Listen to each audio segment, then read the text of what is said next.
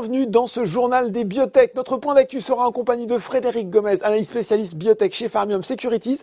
Et l'entretien sera consacré à Laurent Lévy, président du directoire de Nanobiotics. Le journal des biotech, c'est parti.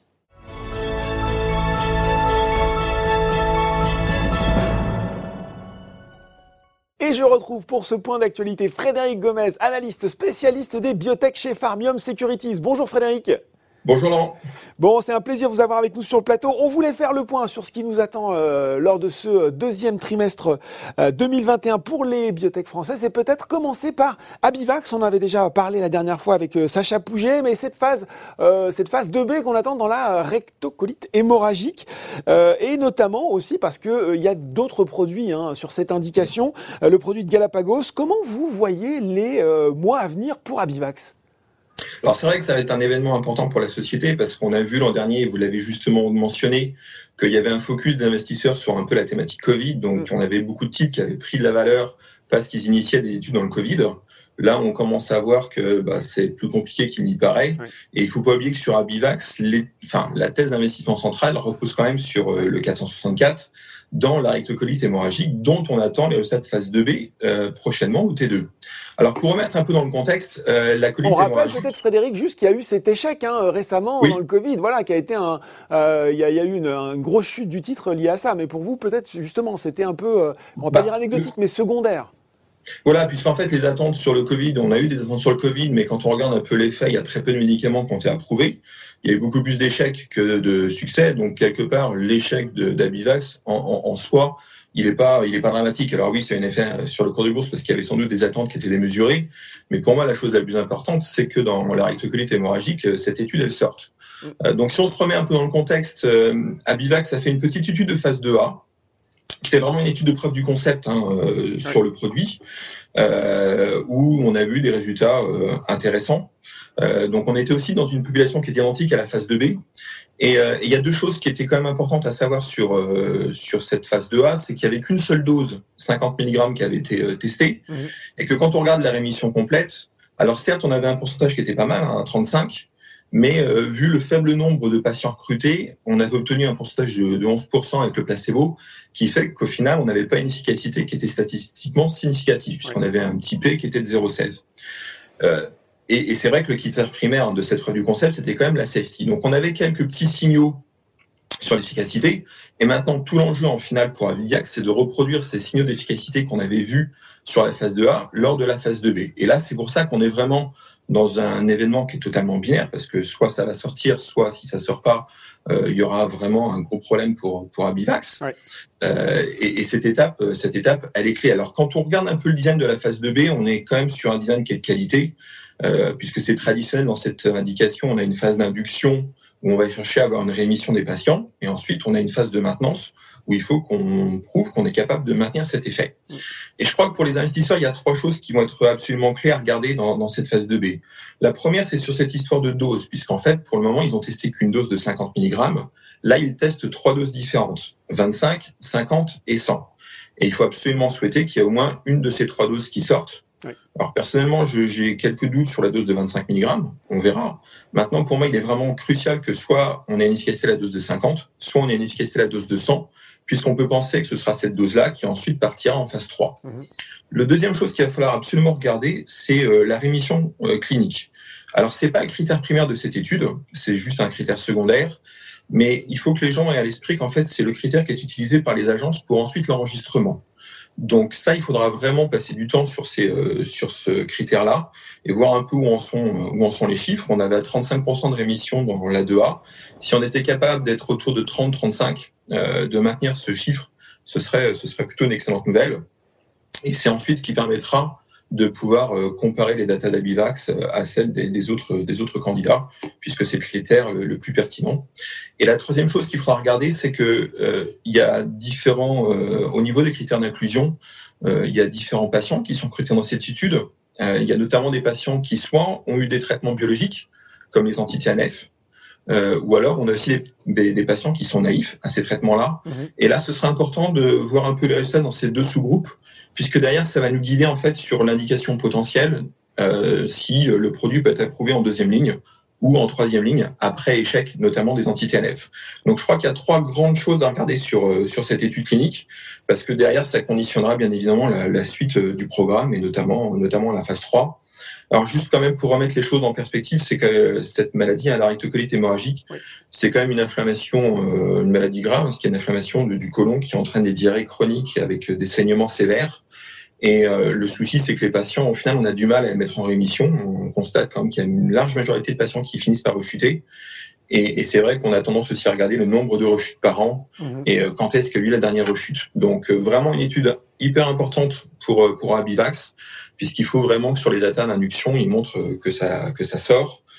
sinon, il y aura des petits soucis sur sur le titre et on peut même penser que le développement avec le même composé dans la polyarthrite rhumatoïde euh, bah, les chances de succès dans cette indication seraient, euh, seraient revues considérablement dans la baisse si la phase 2B ne, ne, sort pas. Donc vraiment une étape ultra importante pour Avivax dans les prochaines semaines. Bon, ultra important. Il y a ce concurrent euh, dont j'ai parlé, Galapagos, avec un produit qui, qui, qui, est déjà en demande d'autorisation sur le, mmh. de mise sur le marché. Est-ce qu'on n'arrive pas trop tard déjà? Alors, ça commence à devenir un peu chargé sur la rectocolite, puisque alors il y a des traitements conventionnels, on utilise notamment des corticostéroïdes, puisque c'est une maladie inflammatoire. Euh, ensuite, on a tendance, s'il y a un échec, à utiliser les anti-TNF. Il y a une nouvelle classe de médicaments qui est sortie depuis 2-3 ans, que sont les inhibiteurs de JAK, avec notamment la molécule de Pfizer, le, le Xeljanz, qui est approuvé. Et ensuite, il y a Gilead avec Galapagos qui a développé le filgotinib. Galapagos a beaucoup monté en bourse sur les espoirs de filgotinib, notamment aux US. Et oui, le filgotinib, il est en cours d'enregistrement en Europe. Euh, donc, il est évident qu'il euh, y a quand même quelques acteurs qui sont présents sur ce marché. Et, et c'est pour ça que les datas sont importantes, parce qu'ensuite, on pourra essayer de comparer entre les études, les, les datas des uns et des autres, pour savoir s'il y en a un qui sort un peu mieux que l'autre. Euh, et ensuite, oui, il y aura des, des questions importantes de concurrence à, à voir si, euh, pour évaluer un peu le, le, projet, le potentiel du projet. Bon, une étape cruciale hein, euh, qui mmh. arrive pour euh, pour Abivax. On avait aussi euh, envie de mentionner avec vous Gensight avec cette étude mmh. de phase 3 aux États-Unis pour là aussi eh bien prouver l'efficacité de son, son traitement. Oui, donc il y a une deuxième biotech qui attend des résultats euh, cliniques au T2, euh, c'est GenSight, puisque là c'est l'étude US, hein, euh, l'étude Reflect. Et en fonction il faut suivre, hein, il y a beaucoup d'études hein, chez GenSight, celle-là c'est l'étude Reflex aux US. Ouais.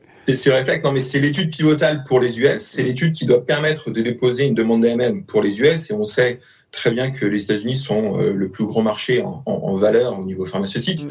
Donc, euh, il est indispensable que cette étude sorte et qu'il y ait une soumission de demande d'AMM aux US pour qu'on puisse voir un gap de, de, de valo euh, ensuite. Donc, non, non, c'est important, sachant que cette étude comporte quand même quelques petites différences par rapport à Rescue Reverse qui avait été mené en Europe, oui. puisque là, on a un traitement bilatéral, c'est-à-dire que le groupe traite les deux yeux traitement, ouais. en fait, on a injecté aux, aux, deux yeux, ce qui semble logique puisque c'est une maladie bilatérale, mm. alors que dans les études européennes, il n'y avait qu'un seul œil qui avait été injecté et on avait vu d'ailleurs ce qui s'était passé euh, sur les datas. Donc là encore, un catalyste très important pour GenSight, euh, c'est les résultats de cette étude de phase 3 américaine puisque on peut penser, alors la, la société a, a indiqué qu'elle avait du cas jusqu'au début de l'année prochaine, ouais. en tenant compte des revenus de la TU, mais on peut partir du principe que si cette étude est positive, euh, le, tout, le cours de bourse en profitera largement et, et, derrière on peut peut-être euh, penser à, une refi un refinancement euh, qui se ferait dans la foulée sur la base de ces datas positives. On peut se dire, Frédéric, peut-être peut-être à tort d'ailleurs, hein, je ne sais pas, qu'avec les succès qui ont été enregistrés dans les études européennes, les résultats de cette étude de phase 3 aux États-Unis, ils se présentent bien, ou en tout cas, on, on pourrait penser que c'est pas du tout cuit, mais qu'en tout cas, c'est presque acquis, non? Est-ce que c'est allé trop vite en, en besogne? Non, non, il faut souhaiter que ça sorte. Ce qui était particulièrement intéressant sur le Student Site, c'est euh, l'étude euh, l'étude d'histoire naturelle, hein, puisque c'est celle-ci qui va servir en Europe de, de, de comparateur au final, puisque on va pas utiliser le comparateur d'études cliniques, mais mais cette étude d'histoire naturelle de la maladie. On peut penser que cette histoire naturelle de la maladie va aussi servir aux US, euh, donc, euh, donc maintenant, l'un dans l'autre, on sait que c'est une maladie qui est, qui est pas simple. On sait que la thérapie génique, on a vu qu'il y a quand même quelques déboires mm. euh, dans des approches de thérapie génique, notamment des bibliothèques américaines. Donc, euh, il faut toujours avoir un petit peu de prudence, on mais prudent. on, espère que cette, que cette étude va sortir. Et, et une fois de plus, c'est vrai qu'on on a souvent euh, mis en lumière le, les échecs thérapeutiques ou, euh, sur le plan clinique ou, ou réglementaire des bibliothèques français depuis, depuis 3-4 ans. Et il est important que ces deux études, hein, et de Gensight, sortent, puisque là encore, pour booster un peu le sentiment des investisseurs, plus on aura de bonnes nouvelles sur le plan clinique, euh, mieux ce sera pour le secteur dans son ensemble. Bon, on va continuer sur des bonnes nouvelles, probables en tout cas qu'on espère, avec euh, euh, trois demandes d'autorisation de mise sur le marché. On reparle de Gensight, il y a aussi donc DBV avec euh, son, son patch pardon anti-allergie aux arachides, et puis il y a Advicen, ça c'était la nouvelle la plus récente. Il faudra qu'on revienne d'ailleurs sur Advicen parce que ils ont annoncé l'obtention imminente de cette autorisation, et puis dans le même temps ils ont retiré leur, demande de statut de, de médicament orphelin. Qu'est-ce qu'on pense de toutes ces autorisations de mise sur marché. Ça, ce sont des bonnes nouvelles en tout cas.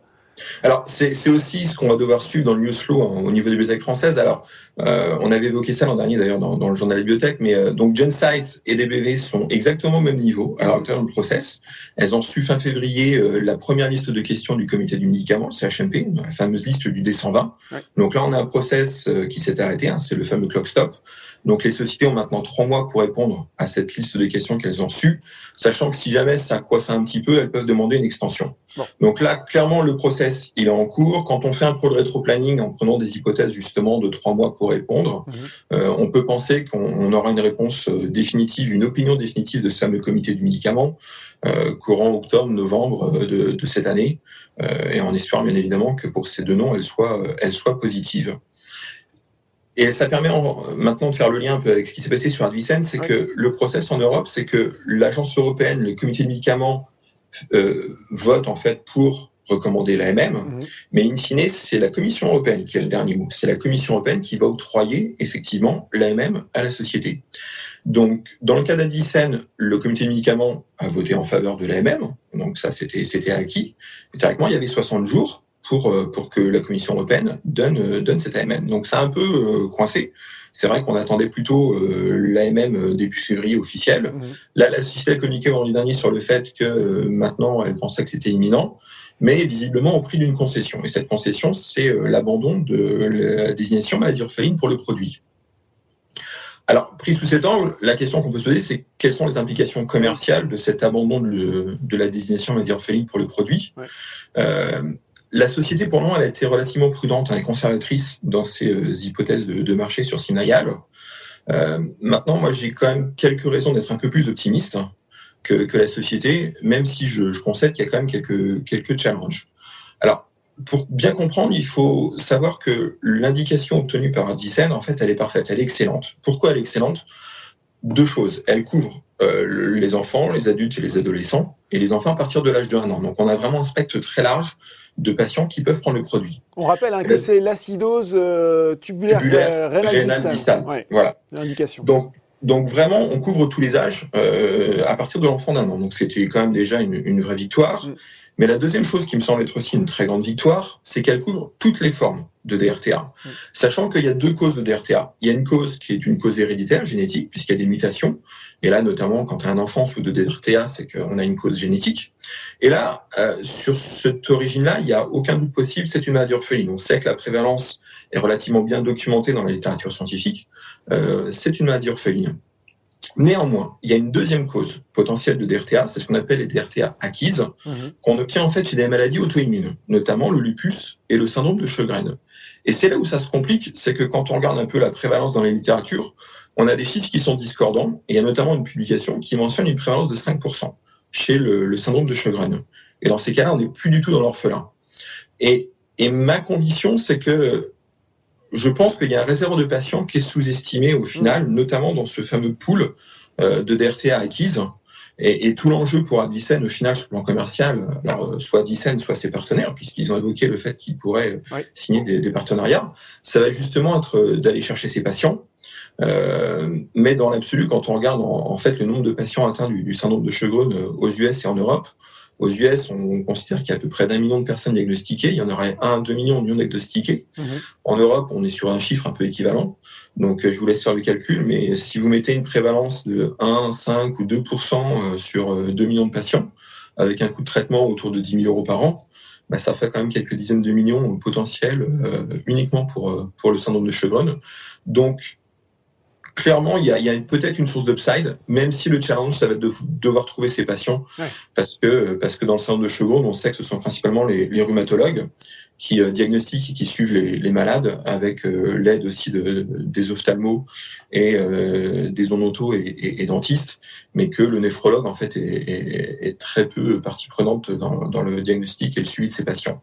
Donc c'est vrai qu'il y a tout un travail qui devrait être fait. Et, et on se rend compte en fait quand on que la société elle a conscience de ça puisque lors du, du, congrès annuel de la Société euh, américaine de néphrologie en 2019, l'ASN, la mmh. Addison avait présenté deux à trois posters hein, justement où il parlait de la DRT acquise, du lupus et du, et du chevreune, en essayant de regarder un peu comment euh, ça matchait, comment c'était pris en charge et la prévalence. Donc la société a parfaitement conscience qu'il y a un réservoir de patients qui se trouve là. Oui, une fois de plus encore, le, le challenge, ça va, ça va être d'aller les trouver. En tout cas, ce que, ce que, je retiens quand je vous écoute, Frédéric, c'est que finalement, cet abandon de statut de médicament orphelin, qui a plutôt été perçu par le marché comme quelque chose de négatif, c'est à relativiser. Hein. C'est à relativiser parce qu'au final, ça peut être une chose de positive. Alors, il faut aussi savoir que, à ma connaissance, ils n'avaient pas eu le statut euh, aux US hein, avec la FDA. Ils ne l'avaient eu qu'en Europe. Mais quelque part, euh, je ne pense pas au final que l'abandon de ce statut aura un impact sur le prix du le coût de traitement. Euh, parce que euh, généralement les gens associent euh, maladie orpheline euh, coût de traitement extrêmement élevé. Oui. Alors c'est vrai dans c'est vrai dans beaucoup de cas, mais pas systématique.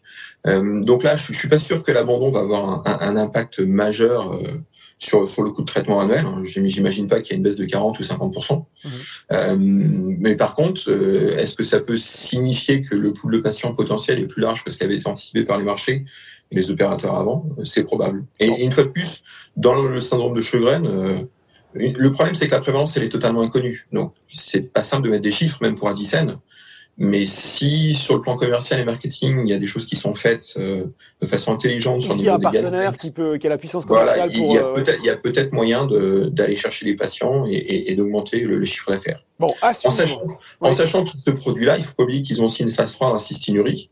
Donc, quand vous ajoutez le potentiel du marché dans la DRTA plus le potentiel du marché dans la cystinurie, la question, c'est de savoir est-ce que ça peut faire 150 euh, ou 200 millions? Voilà, Advicen. Donc, on suivra le dossier dans les mois qui viennent. Merci beaucoup, Frédéric Gomez, analyste spécialiste biotech chez Farmium, d'avoir été avec nous aujourd'hui.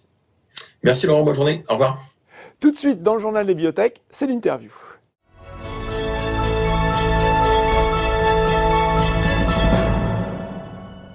Et j'ai le plaisir de retrouver pour l'interview Laurent Lévy, président du directoire de Nanobiotics. Bonjour Laurent.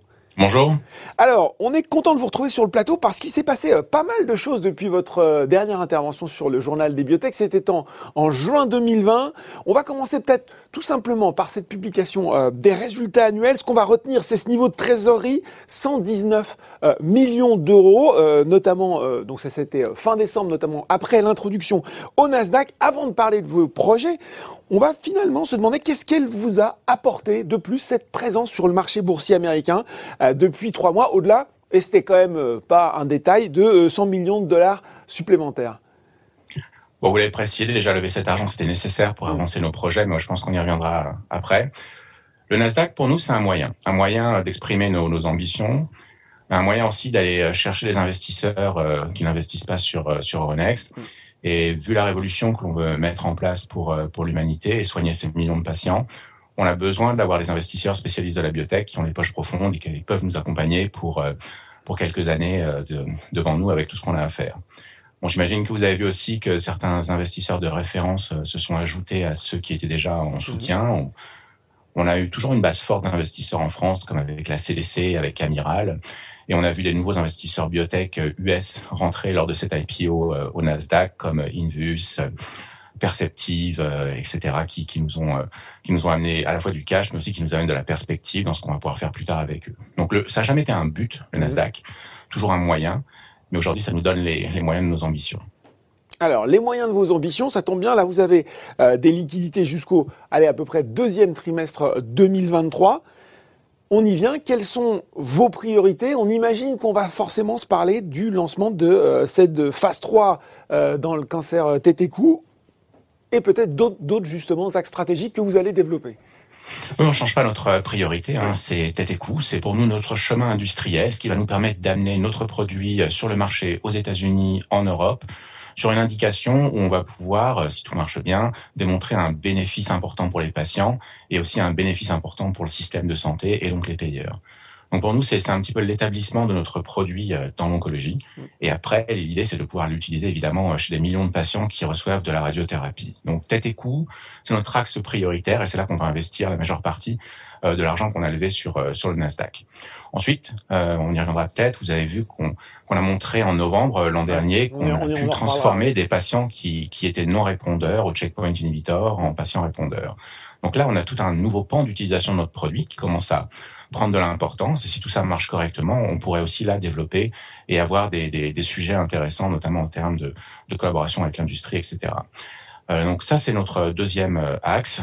Et puis une fois que tout ça est en route, l'idée, c'est encore une fois de pouvoir étendre l'utilisation de ce produit à travers l'oncologie. On a notre collaboration euh, avec le MD Anderson qui nous permet de générer plusieurs essais cliniques en même temps et des datas dans, le temps et qui va nous faire avancer dans, dans ce développement. Mais c'est tête et cou, immuno, et développement dans l'ensemble des indications. Et on va donc euh, s'arrêter un petit peu justement sur, sur. Il y a eu euh, un petit peu de retard qui a été pris à cause du Covid, notamment sur la phase euh, d'expansion de, la phase 2 dans Tête. Là maintenant, on dit démarrage de la phase 3 en 2021. 2021, c'est cette année. Est-ce que peut-être vous pouvez être un petit peu plus précis sur le, le, le, calendrier? Et puis, est-ce que finalement, on est sûr qu'il ne va pas y avoir de mauvaises surprises? Peut-être justement encore à cause du contexte sanitaire qui reste très compliqué. Et puis on se dit, finalement, si là on est sur des rails, 2023 pour une approbation euh, commerciale dans cette indication, c'est quelque chose de réaliste aujourd'hui? Alors dans l'ordre, déjà la, phase d'expansion a jamais été un prérequis pour pouvoir démarrer cette phase 3, donc ce qui nous a permis de, préparer les deux en parallèle. C'est vrai que le Covid nous a quand même bien ralenti dans le recrutement, comme l'ensemble des sociétés qui travaillent dans, dans l'oncologie. Maintenant, euh, comme je viens de le dire, on, on, a pu préparer cette phase 3 et les résultats de la phase d'expansion sont pas euh, importants pour pouvoir démarrer la, la phase 3. Maintenant, ce qu'on espère, euh, c'est que tout se résolve correctement d'un point de vue du Covid pour qu'on puisse commencer à recruter des patients. Mais a priori, ça commence à se passer correctement dans certains dans certains pays, on voit aux États-Unis, il y a des choses qui se libèrent plutôt rapidement. Comme ça, un essai global entre les États-Unis, l'Europe et probablement une partie en Asie. Euh, on pense pouvoir démarrer en temps et en heure. Maintenant, je pourrais pas être plus précis que ça, même si on sait exactement à quelle date on va démarrer, parce que ça fait pas partie des informations qu'on a annoncées. Ah, là, déception pour les gens qui nous regardent, qui, qui, se disent on va peut-être savoir euh, quand est-ce que ça démarre. Bon, en tout cas, vous êtes confiant sur le démarrage de cette phase 3 et donc sur une, euh, voilà, potentiellement approbation commerciale 2023. Ça aussi, c'est quelque chose qui vous semble réaliste. Bon, ça aussi, ça fait partie des choses qu'on n'a pas encore euh, annoncées, mais je vous propose d'attendre un petit peu. Euh, comme ça, vous verrez quand on injecte notre premier patient et on fera un point sur l'aspect commercial à ce moment-là aussi. Bon. Bon, eh ben, on en reparlera. Alors, j'aurais pas réussi à vous arracher de scoop aujourd'hui. On va revenir sur la deuxième priorité, l'immuno-oncologie. Vous l'avez dit, euh, il y a eu des données très prometteuses qui ont été publié en novembre. On en avait parlé d'ailleurs lors d'une interview écrite sur euh, sur Boursorama. Dans plusieurs euh, plusieurs cancers sur des patients non répondeurs au checkpoint inhibiteur. Vous aviez parlé à l'époque d'un vrai game changer hein, sur la perception de nanobiotics. Euh, c'était sur 10 patients. C'était finalement la limite quelque part de ces bons résultats. Qu'est-ce qu'on peut espérer peut-être sur un prochain événement, l'ASCO notamment, euh, sur, euh, sur ces études? Est-ce que euh, on va avoir de nouvelles données qui viennent corroborer l'efficacité de votre produit dans ces indications-là? Alors, peut-être en une minute, on peut rappeler les enjeux. Oui, derrière, tout à fait. Derrière ces, ces, ces résultats. Bon, tout le monde parle d'immuno-oncologie, c'est mm. quelque chose d'assez révolutionnaire. On voit que ça peut sauver des patients qui avant n'avaient pas de solution thérapeutique, et c'est une réalité. Hein. Il y a des patients qui sont guéris, en tout cas qui vivent très longtemps, et en bonne santé grâce à l'immuno aujourd'hui. Et c'était pas le cas avant dans le mélanome, dans le poumon, etc. Maintenant, quand on regarde les, chiffres, euh, cette immunothérapie, elle marche, mais sur une petite partie des patients. Dans certaines indications, on a 80% des patients, donc 8 sur 10, qui répondent pas à cette immuno. Notre idée, nous, c'est de savoir, et c'était de savoir, est-ce que avec notre produit, est-ce qu'on va pouvoir faire répondre ces 8 patients sur 10 Et c'est ce qu'on a commencé à montrer au SITC la dernière fois. Donc vous imaginez, euh, pour les patients, c'est quelque chose d'assez extraordinaire si on arrive à reproduire ça euh, de façon durable et sur une, sur une plus grande population. Mais d'un point de vue économique, c'est aussi assez fort. Quand vous voyez que l'immunothérapie est prévue de faire près une quarantaine de, de milliards de, de, de, dollars dans, dans le temps, euh, sur une proportion de répondeurs qui va de 15 à 25 en fonction des indications qu'on peut avoir. Mmh. Euh, vous imaginez ce que ça peut faire si on arrive à faire répondre une partie des 8 sur 10 qui répondent pas. Donc à la fois pour les patients et d'un point de vue économique, on pourrait avoir un impact hyper euh, hyper fort. Mmh. Euh, L'idée, c'est qu'on a commencé à montrer ça sur des patients, un petit nombre évidemment, euh, avez cité l'an dernier au mois de novembre, et là autour de l'ASCO, normalement on devrait pouvoir montrer des nouveaux résultats, c'est-à-dire sur plus de patients, mais aussi et surtout de savoir si de transformer ces patients qui n'étaient pas répondeurs avant en répondeurs, est-ce qu'on a pu aussi augmenter leur survie parce que c'est beau de, de, faire répondre quelqu'un, mais l'important, c'est quand même de pouvoir faire survivre très longtemps et d'améliorer sa qualité de vie. Donc tout ça sont des résultats euh, que l'on devrait avoir euh, autour de l'ASCO euh, pour pouvoir voir si notre produit va jouer ou peut jouer un rôle aussi important que dans la radiothérapie, mais cette fois dans la partie immuno et radiothérapie. Ça peut être un, un catalyseur, ça, pour euh, Nanobiotics, parce que il y avait eu un petit, un, petit peu de mouvement sur le titre euh, lors de la publication de ces résultats, et puis c'était, euh, c'était un petit peu retombé. Là, vous pensez que des données qui viennent confirmer cette efficacité, ça peut amener encore plus d'intérêt autour de, autour de la société? Oui, c'est évident. Si on arrive à confirmer ce qu'on a déjà vu, ça, ça, devrait, ça devrait attirer beaucoup l'attention sur, sur Nanobiotics. Hmm. C'est évident. Bon. Euh, il y a un portefeuille de projets très dense sur Nanobiotics. Euh, on a parfois du mal, l'investisseur individuel a parfois peut-être du mal à s'y retrouver parce qu'effectivement, il y a beaucoup de beaucoup d'indications qui sont testées, beaucoup de projets. Euh, il y a, euh, vous l'avez dit, ces essais menés en collaboration avec le MD Anderson Cancer Center. Quels sont parmi tous ces essais qui sont en cours ceux que vous, peut-être, vous surveillez plus particulièrement? Alors, nos priorités, évidemment, euh, tête et cou. Ouais. Après, euh, l'immuno. Donc, ces deux-là sont vraiment nos, nos, essais euh, principaux. Je pense que dans le MD Anderson, qui est quand même une collaboration assez extraordinaire, où euh, ce, ce, centre, qui reste un, un, des plus grands centres du monde du traitement du cancer, est probablement un des premiers aux États-Unis, a, décidé de collaborer euh, avec nous et de nous faire une, une, alliance qui, euh, pour finalement une somme relativement réduite, va nous permettre de traiter des centaines de patients. Donc ce même essai clinique ou ces mêmes essais cliniques, si on avait dû les réaliser en propre, nous aurait coûté probablement dix fois plus cher euh, que ce qu'on a dû donner au MD Anderson pour ça.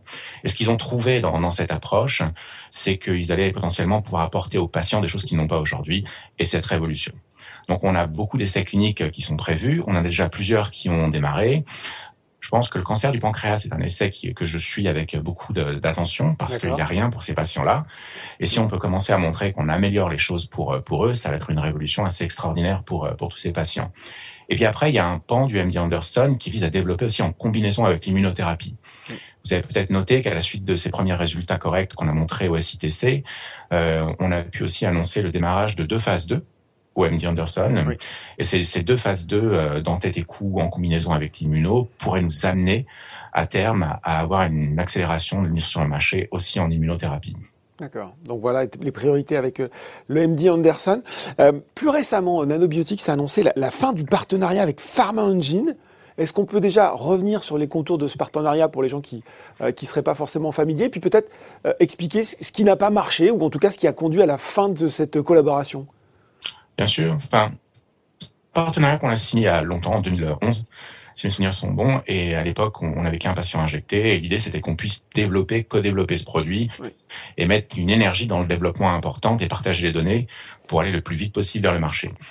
Donc, vous avez peut-être vu que dans le F1, quand on a déposé ça à la SEC, avant d'aller au Nasdaq, on a mentionné euh, dans ce document euh, technico-légal que l'on allait envoyer une lettre ou qu'on avait envoyé une lettre de bridge à Farm Engine euh, parce qu'on n'était pas content de la façon de travailler. Ah on aurait pu très bien aller euh, vers l'arbitration pour pouvoir sortir de, de, ce contrat. Donc, ils ont préféré négocier une sortie, ce qui est mieux pour nous aussi. Comme ça, on a récupéré tous nos droits mmh. et on est sorti à des conditions qui sont, euh, somme toute, assez, euh, assez correctes, mmh. vu le potentiel euh, du, de l'Asie pour ce produit. Et qu'est-ce qui n'a pas marché dans cette collaboration, Laurent? On pensait qu'ils mettaient pas l'énergie nécessaire ouais. dans le développement de ce produit qui mérite beaucoup plus. D'accord. Bon, voilà pour ça.